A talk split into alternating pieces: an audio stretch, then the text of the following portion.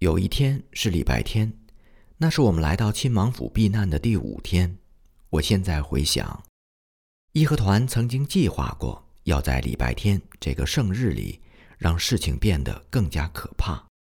就是在那天下午，义和团发起了第一波攻击。在他们进攻的第一个小时里边，枪声几乎是一直持续不断的。那个礼拜天的上午，外面有大批的义和团开始向我们所在的亲王府北面一带的高墙外侧聚集。当时在亲王府北面的那些房屋当中，有很多中国的基督徒在聚集避难。下午，义和团开始发动进攻以后。他们那一带遭受了非常严重的火力进攻。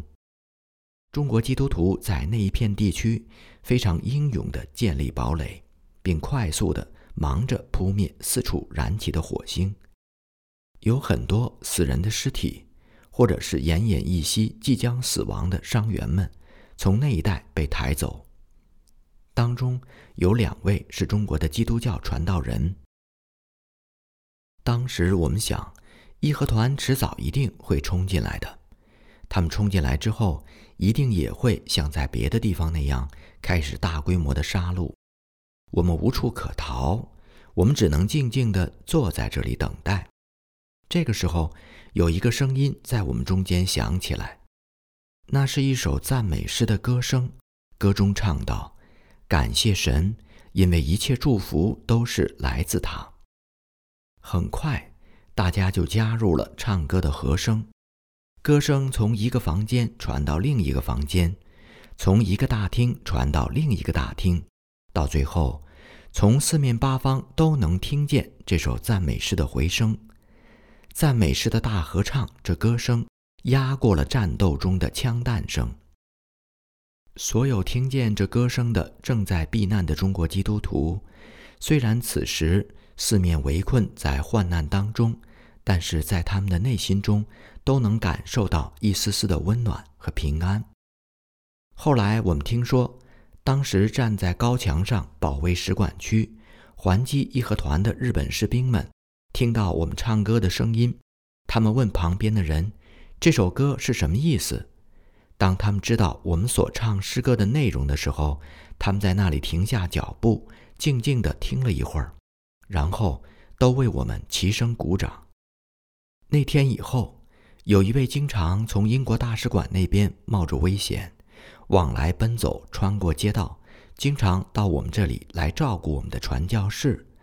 他来到了我们所在的大厅，急切地对我们说：“你们赶快跟我走，穿过街道，到英国大使馆去。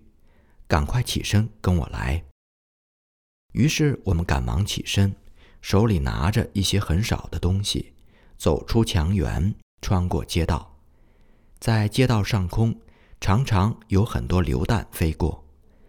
我们在街道穿行了几十米，来到英国大使馆西南面的一个废弃的商店入口，在我们后面跟着一些妇女和儿童。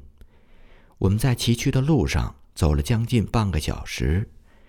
然而，没有一个人被榴弹打中受伤。义和团和清军主要集中在英国使馆的北面和西北面。当我们终于来到英国使馆入口的时候，看见那些亲爱的老师们正在门内等候着我们。当我们快速走进卫兵守卫的门口时，他们向我们微笑，并快速地握手。老师们带领我们离开了英国使馆内的西南角，经过一段狭窄的道路，来到使馆内的另一个地段。我们沿途经过了很多燃烧着的房屋，到处都能听见砖头、木头断裂的刺耳声音，燃烧的浓烟让人几乎无法呼吸。几个小时以后，义和团和清军。对亲王府发动的第一波进攻停止了。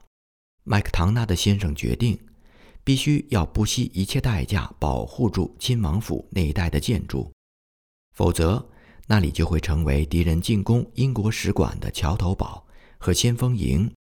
因此，他同意，如果守卫那里的日本士兵和意大利士兵遇到困难，需要支援的话，英国使馆这里就会派出最大的力量来驰援他们。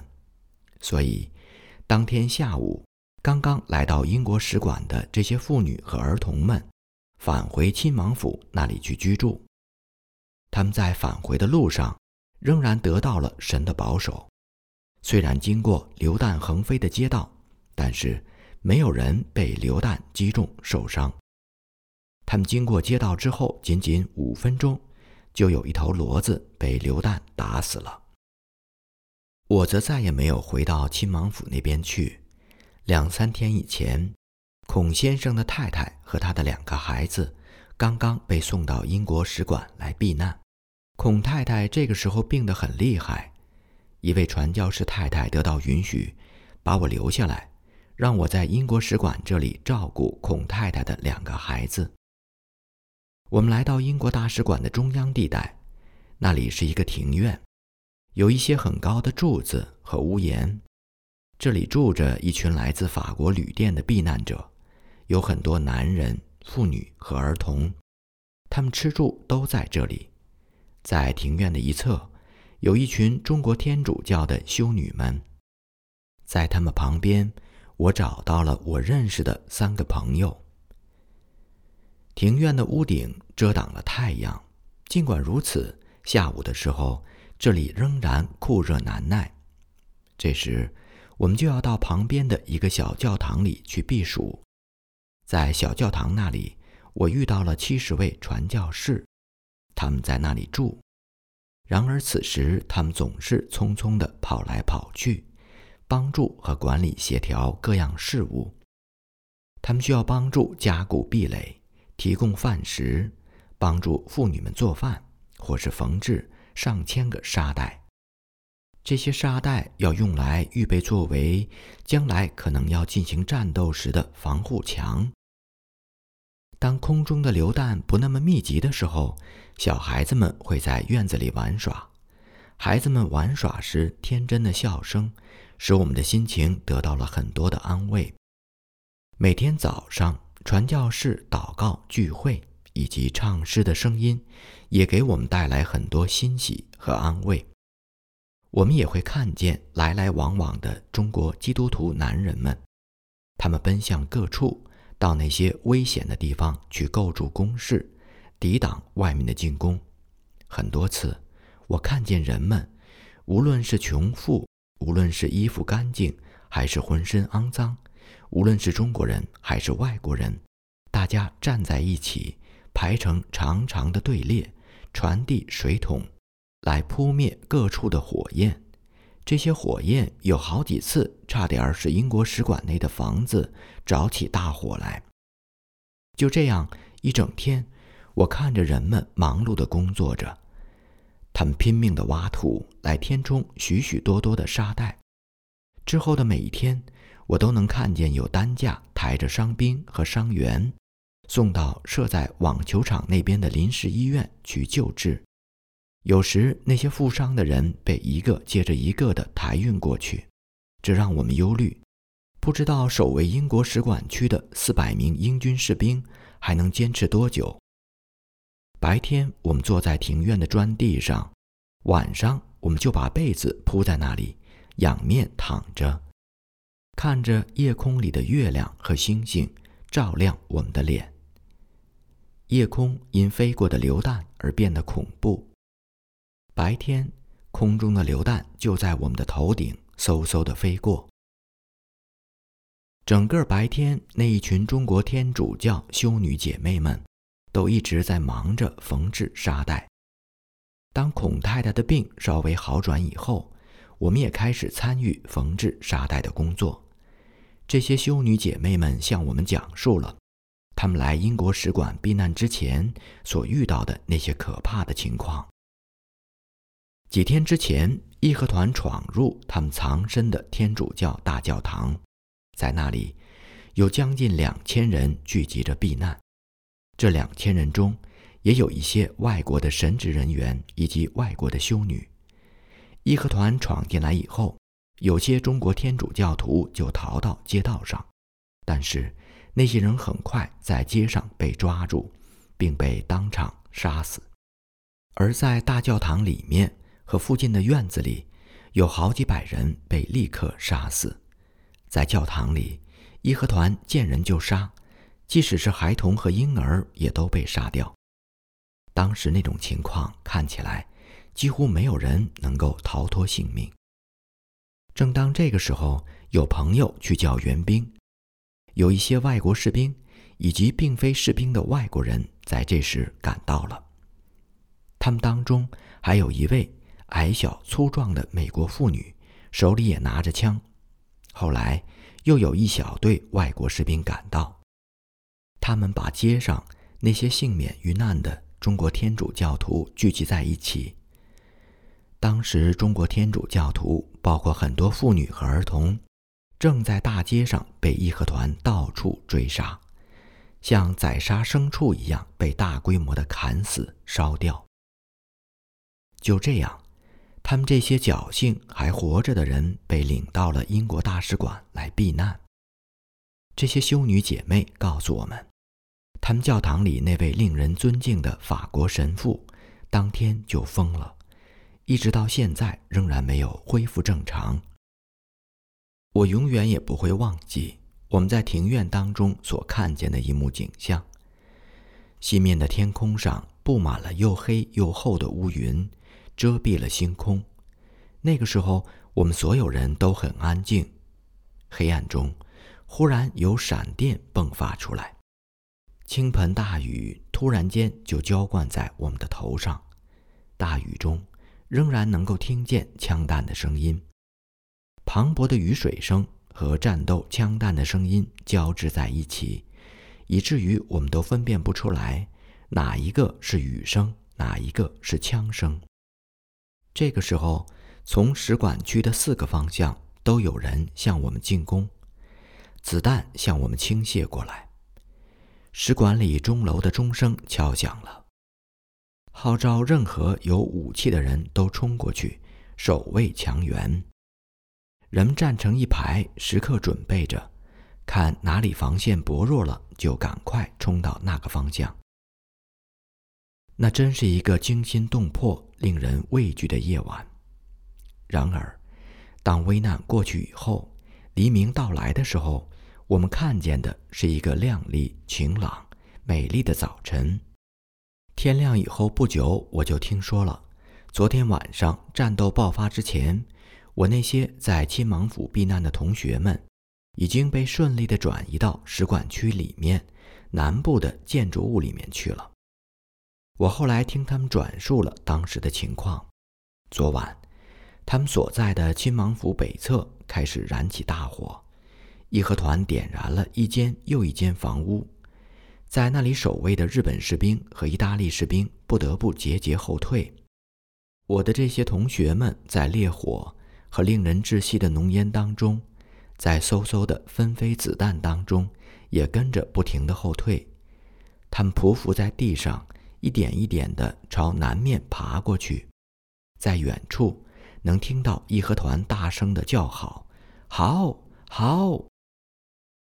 接下来的几天当中，我一直和同学们待在一起。孔先生一家在附近找到了一个住处。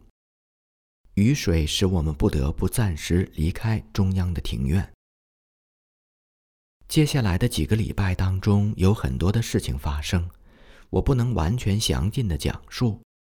我们二十三个同学挤在很小的几间房子里面生活。我们每天的食物只是很少的一些粗麦，只有那些生病的人才能喝到一点点汤。下午的时候，太阳酷热晒着我们的小屋子，子弹和炮弹的弹片偶尔会从我们的房顶飞过。但是，我们已经不再居于风暴的中心了。而且，在我们中间，奇妙的是，仍然没有一个人受伤。在那个凄惨和暴烈的夏天，我们当中没有一个人死去。但是，那些一直藏身在马路对面亲王府中的人们就没有这么幸运了。在那里，有一些妇女和女孩子被杀了，或者是受伤严重。那里的生活条件也非常恶劣。空气当中弥漫着有毒的气味儿，成群成群的苍蝇飞舞。他们睡觉的砖地是非常潮湿，食物也非常的粗糙，难以下咽。这种情况对于婴儿和孩童来说就更困难了。几乎每一天都会有一座新坟。有一个母亲在那段时间失去了两个孩子。只有很少的几家人没有死人。我们和同学们在缝制沙袋的时候，老师每天都来看望我们几次，帮助我们度过那些无聊但痛苦的日子。大家问的第一个问题总是：“援兵来了吗？”终于，一九零零年七月十八日，在一个多月的痛苦和死亡之后，从天津传来援兵的消息。然而，我们的盼望再一次延迟。一个礼拜又一个礼拜过去了，我们听到的消息很多，但是从来没有一个确切的消息告诉我们援兵即将到来。我们听说在法国使馆下面有炸药爆炸了，义和团他们也会在我们这里挖地道埋设炸药吗？我们日用所需和粮食只够维持两个礼拜的。接着，有消息传来，联军部队从天津出发了，很快就要到我们这里来。一九零零年八月十三日夜里。北京使馆区遭到了义和团和清军部队极重的攻击，总共有一万多人向我们进攻，有几十门大炮向我们轰炸，炮弹和枪弹从东面、北面、西面倾泻过来。然而，我们已经习惯了这种危难的局面，我们心里确定的知道，一直保守和看顾我们的那位神，仍将继续看顾我们。所以，在这喧嚣的战火、四面的围困当中，我们仍然能够平安入睡。第二天早上，我们听见一种新的响声。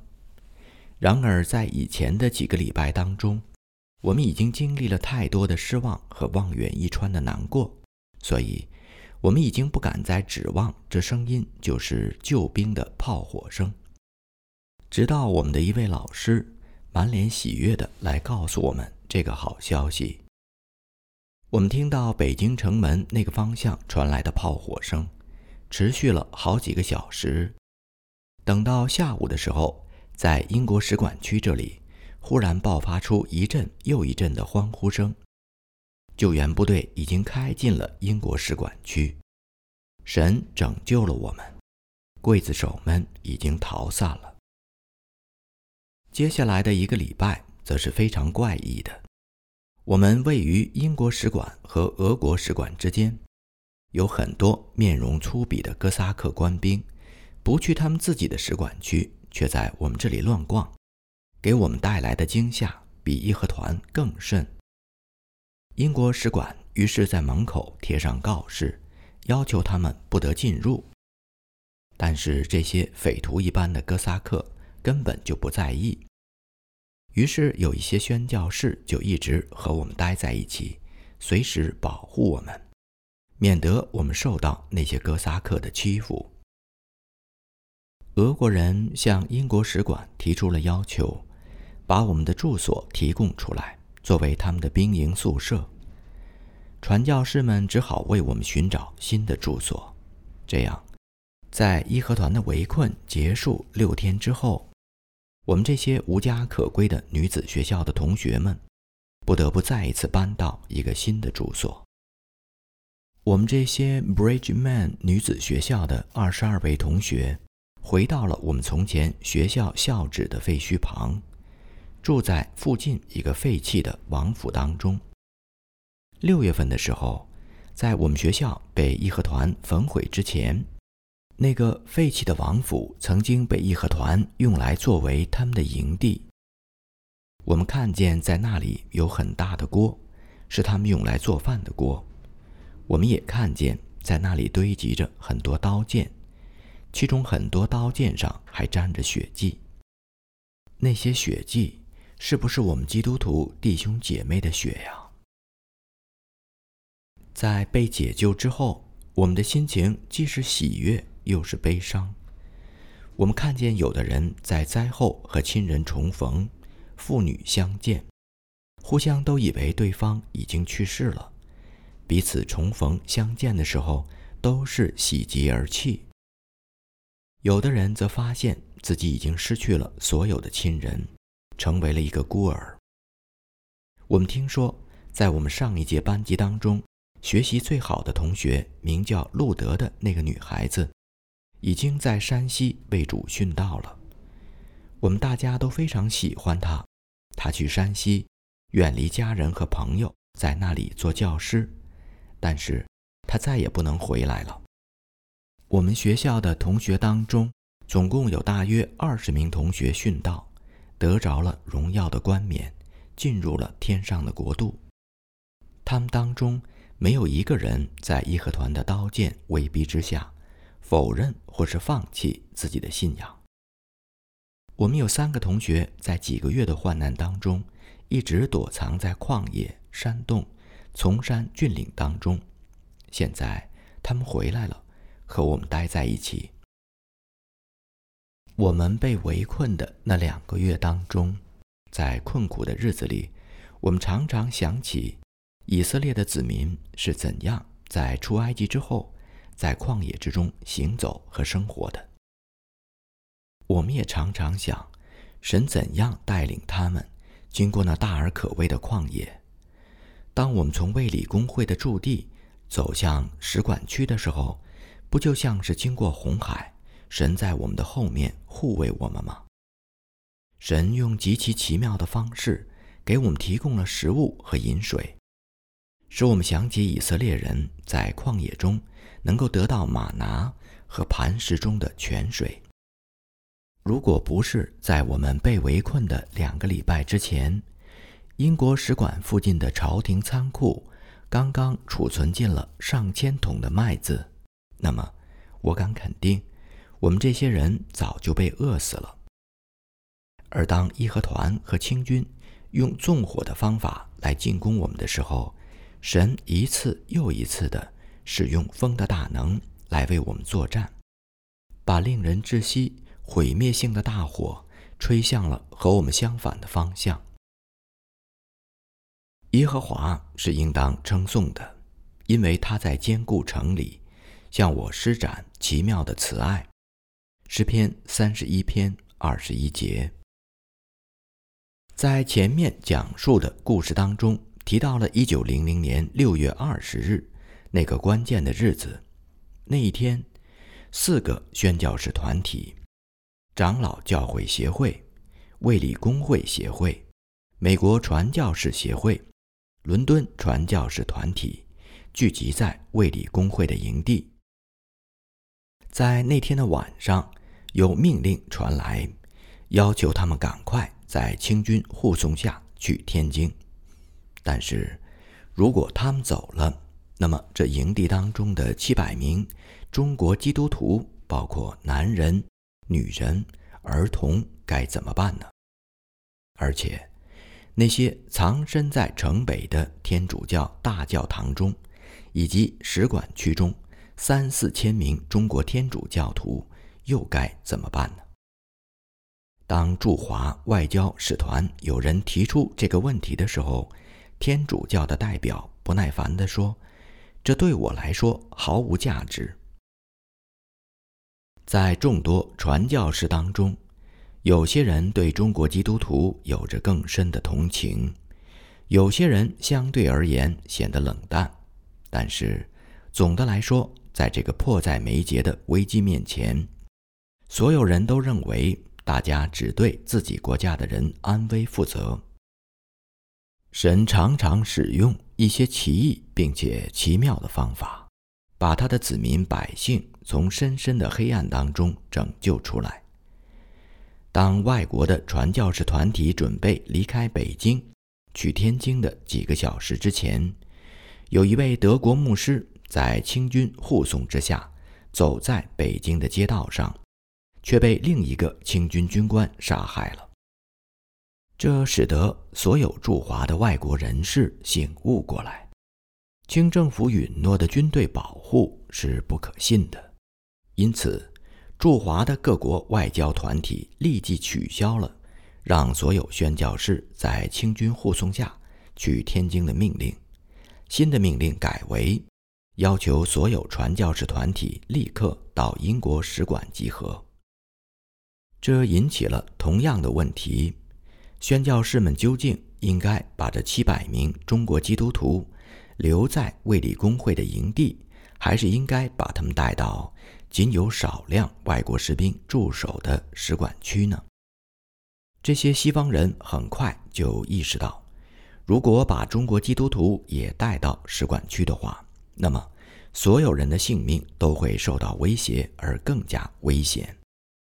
在决策的过程当中，《伦敦时报》的 Morrison 先生以及伦敦学院的 James 教授，他们两个人起到了关键作用。神使用他们两个人，把这些中国基督徒带到位于英国使馆区对面的亲王府中，使他们在那里得到安全。